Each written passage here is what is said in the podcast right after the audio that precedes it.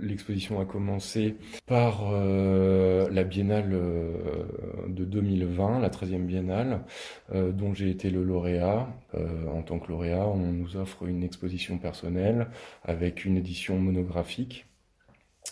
Et j'ai voulu penser une exposition vivante, puisqu'on m'a mis à disposition le centre d'art entièrement donc qui est composé de plusieurs espaces et ces espaces euh, sont d'une typologie complètement différente les uns des autres.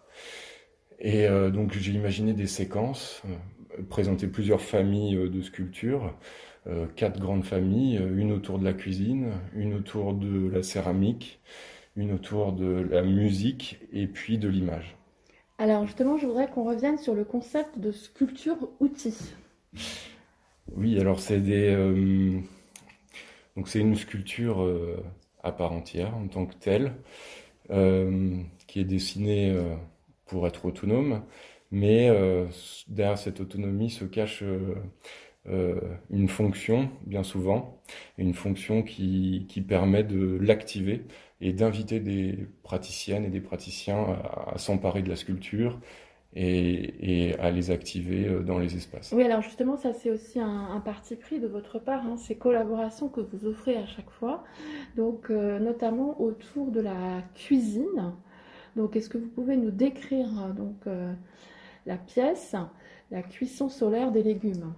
Oui, alors c'est une pièce toute récente qui n'a pas encore été utilisée, mais qui fonctionne avec le soleil. Donc c'est une, euh, une parabole qui est faite en fonte de laiton. Donc c'est des, robinets de plomberie que j'ai passés au creuset euh, dans une fonderie. Et puis euh, je les ai rendus polis, poly-miroirs, comme en fait on faisait des miroirs dans l'Antiquité. Donc c'était des plaques de bronze polies. Et donc là elles sont accumulées en forme de parabole. Et donc chaque miroir reflète en un centre, en un foyer, son rayon. Et donc c'est la multiplicité des rayons qui qui, euh, qui donne une masse, euh, une chaleur euh, très importante. Quoi. Et puis de là par un fluide qui va rejoindre une cuve en cuivre qui est une ancienne cuve de chaudière, de chaudière domestique. Et puis, en fait, on met les aliments dans, dans cette chaudière. Ça fait une, une, espèce de cuisson au bain-marie très lente qui vient se déposer ensuite sur une ardoise, une pierre qui est en suspension sous cette cuve. Et donc la cuisinière va, activer à quel moment cette... Euh, Alors on espère euh, pour euh, le finissage. Voilà. Hmm. Alors maintenant, on vient aussi au domaine de la céramique. Hein, dans la salle suivante, vous avez aussi un peu donné les clés, si je peux dire, un, vraiment un céramiste assez classique de formation. Donc voilà, comment s'est passée cette collaboration? Alors donc j'ai invité Victor Alarson, euh, qui est euh, potier, euh, potier traditionnel, et qui développe autour de la poterie un travail d'auteur intéressant. Et, donc pendant le vernissage, il a travaillé. Donc il y avait Anaël, performeuse, qui qui servait de moteur humain. Donc c'est-à-dire qu'elle elle, elle actionnait le tour de, de Potier lui donnait une, vitesse, une, ampleur et, euh, euh, une énergie.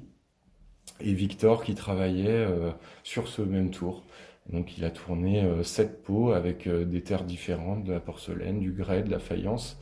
Et une fois les pots tournés, il les, il les retravaillait et pour, pour s'apparenter à une sculpture. Mmh.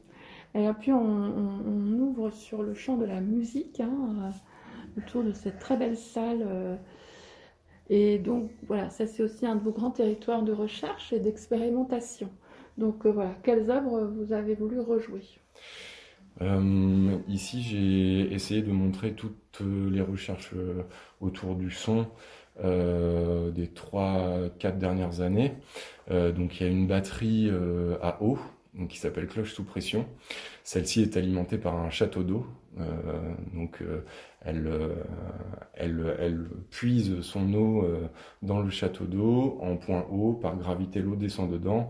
Le percussionniste qui est Charles Dubois l'a activé aussi également pendant, pendant le vernissage. et donc avec, en faisant varier les hauteurs d'eau dans les cuves, il cherche des gammes, des tonalités qui deviennent quasiment océaniques quand la, la cuve est pleine. Et puis à côté de Cloche sous pression, il y a une autre, euh, une, une autre sculpture qui euh, s'apparente à des carillons xylophones, si je peux mhm. euh, l'imager de cette manière, euh, toujours à percussion donc, et euh, qui est composé de, de, bouteilles de plongée, de, de, de laiton, de robinet fondu encore, et qui donne des sonorités très aiguës, très douces. donc il a joué également dessus.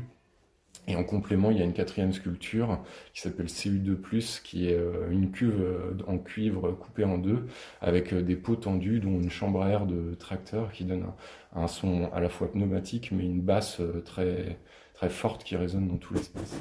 Et puis alors nous allons au, grenier, où là donc vous montrez véritablement une chaîne de production d'une image en travaillant avec Eva Nielsen, la plasticienne. Donc voilà, comment est-ce que ce projet de sérigraphie euh, à plusieurs mains euh, a abouti euh, Oui, alors c'est un, une presse à sérigraphie qui sert à sérigraphier à la verticale et non plus à l'horizontale. Donc c'est-à-dire qu'on peut sérigraphier à même les murs. donc dans le cadre de cette exposition, euh, j'ai proposé à Eva de composer une image euh, euh, qui irait avec cet objet. Donc c'est la troisième collaboration de ce type. La première c'était avec Marine Vallon. La deuxième Gaëlle Darras qui est aquarelliste et puis cette troisième avec Eva euh, donc elle a composé une image euh, qu'elle a peinte à la cire d'abeille sur euh, cet écran de soie qui est tendu sur la sculpture. Et elle a fait un escalier à double ellipse à partir d'une forme de capla. Euh, et ensuite, il a été question de choisir des encres. Donc c'est ça, vous disiez la, euh, la, chaîne de production de l'image, c'est la fabrication de l'encre et la fabrication de l'objet qui va produire cette même image. Euh, et là, en l'occurrence, il y a un petit pilon à bras, un petit tamis à poussière qui concasse euh, la matière puis qui la tamise. ce sont de, de charbon de bois qui est tamisé très finement. Et, euh, et l'autre encre, c'est de la poussière de cuivre euh, qui s'oxyde. Euh, donc, ça fait une impression noire sur du cuivre oxydé vert bleu et une impression vert bleu oxydé sur un fond de noir. Donc il y a un jeu comme ça de deux impressions en positif négatif de l'image d'Eva. Et puis alors maintenant, pour aller vers aussi la, vidéo qui est projetée autour travail euh, suite à une résidence en Corse. Euh, est-ce que vous pouvez voilà, nous, le, la décrire? Oui, alors c'est, euh, c'était, ça a donné lieu à une vidéo, cette résidence. l'objet de la vidéo, c'était comment est-ce qu'on peut produire une cloche avec trois fois rien, une cloche qui va nous donner un son à la fin. Euh, et bien pour ça, il faut construire une fonderie, mais pour construire une fonderie, il faut un combustible, donc il faut fabriquer du charbon, et pour fabriquer du charbon, ben, il faut euh, un arbre, et puis il faut un petit tas de terre. Et donc je suis parti de cet arbre et de ce petit tas de terre, et et euh, j'ai regardé comment travaillaient les charbonniers euh, avant. Euh, donc j'ai cuit du bois à l'étouffer. ça a donné ce, ce, ce, charbon fait maison qui a alimenté la, la fonderie de cloche avec laquelle j'ai travaillé avec Marie Limoujou, donc qui est une artiste sonore. Euh, et puis euh, et puis on a fini par fondre les cloches. Donc en fait cette vidéo, elle retrace tous ces moments.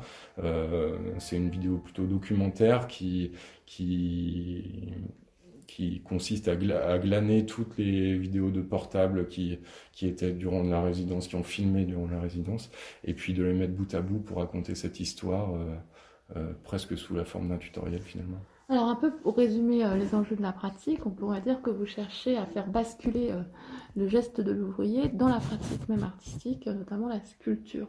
Vous venez notamment de l'univers des compagnons du devoir. Donc voilà, comment est-ce que vous articulez cette, ce transfert? Oui, alors je, je suis passé par euh, une formation euh, de l'artisanat, en fait, euh, des compagnons de devoir, qui apprennent à travailler les matériaux, notamment les différents métaux. J'ai appris là-bas. Et puis ensuite, j'ai été dans une école d'art, puis une deuxième école d'art. Et, et j'ai réuni ces deux manières de penser, en fait, qui sont euh, à la fois différentes, mais euh, extrêmement complémentaires. Et, euh, je, m'amuse à faire rentrer le geste artisanal et même à, à inviter des artisans à, à, collaborer et à structurer les sculptures. Et pour moi, la différence est très poreuse et voire inexistante. c'est vraiment le geste alimente euh, la sculpture, le projet, et le projet alimente le geste, c'est des découvertes à chaque fois. Euh, euh, tout ça est, entrelacé et entremêlé de manière équivalente. Alors pour venir vers vos prochains projets, notamment dans, dans l'Ouest, hein, région où vous êtes attaché, vous avez été formé, donc est-ce que vous pouvez nous en donner quelques contours? Oui, il va y avoir un concert une activation euh, donc avec le percussionniste euh, Charles Dubois euh, au FRAC Pays de la Loire dans la, dans, la, nouvelle antenne du FRAC qui est sur l'île de Nantes. Ça sera le 20 février. Et puis, euh, j'ai participé à une biennale euh, qui s'appelle Gontier-Rama. Donc, euh, c'est à Château-Gontier, c'est le centre d'art de la chapelle du Genteil qui organise cette biennale. Et, et, donc, on va prendre possession à la fois de la ville, du centre d'art, mais aussi du bâtiment qui, qui est constitué du théâtre, le carré. Euh, activer différents lieux comme ça dans Château Gontier. Et puis une exposition personnelle à Nantes euh, qui va se trouver sur l'île également euh, au mois de juillet. dans les ateliers bonus qui ont un espace d'exposition. ça sera la suite et le retour de ma résidence chez Bonus. Alors, qu'est-ce que vous avez déployé justement lors de cette résidence chez Bonus? Une réflexion sur euh, la pompe à bélier. Donc c'est une euh, pompe inventée par les frères Montgolfier au XVIIIe siècle qui marche avec rien si ce n'est que la gravité. sans électricité, sans carburant, sans pétrochimie, et qui est tombée dans les oubliettes de l'histoire et, et, que je me réapproprie, en tout cas le schéma originel de cette pompe, et que je réinterprète en sculpture. Euh, je la déploie, déploie euh, euh, de manière sérielle. Très bien, bah merci beaucoup. C'était parfait.